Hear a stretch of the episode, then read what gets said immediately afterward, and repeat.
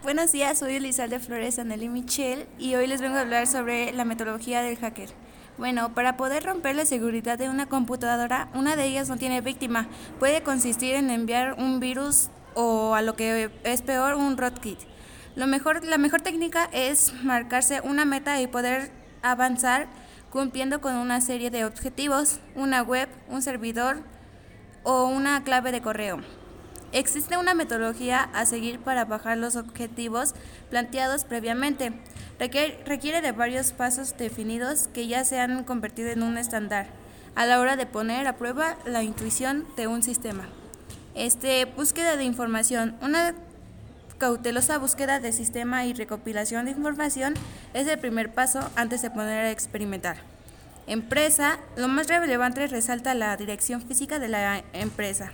Contacto administrativo, nombre, correo y, correo electrónico.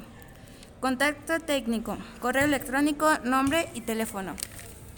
La filosofía cliente y el servidor, este, eso se refiere, es una arquitectura informática de un uso común en Internet y es la que se lanza como base a los programas de intercambio. Estándares y normas. El objetivo de estandarizar los procesos permite tener una serie de nivel de calidad.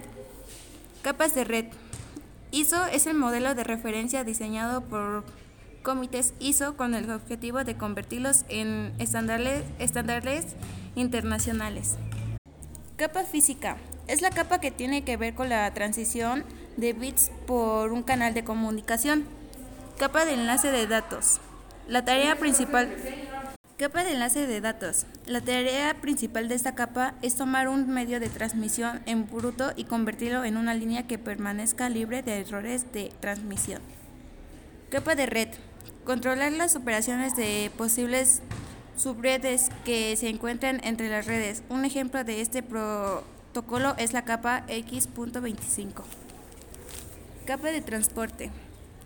Aísla las diferencias de hardware entre la capa de red y la sesión, las diferencias de implementación entre los distintos dispositivos físicos. Capa de sesión. los usuarios de diferentes máquinas pueden establecer sesiones entre ellos. A través de una sesión se puede llevar a cabo una que transmite de datos ordinarios. Controla los diálogos.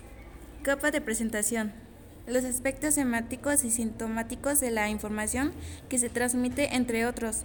La presentación de información en formato ASIL 14, que es, una, que, es un esquema de codificación que permite asignar valores. Capa de aplicación.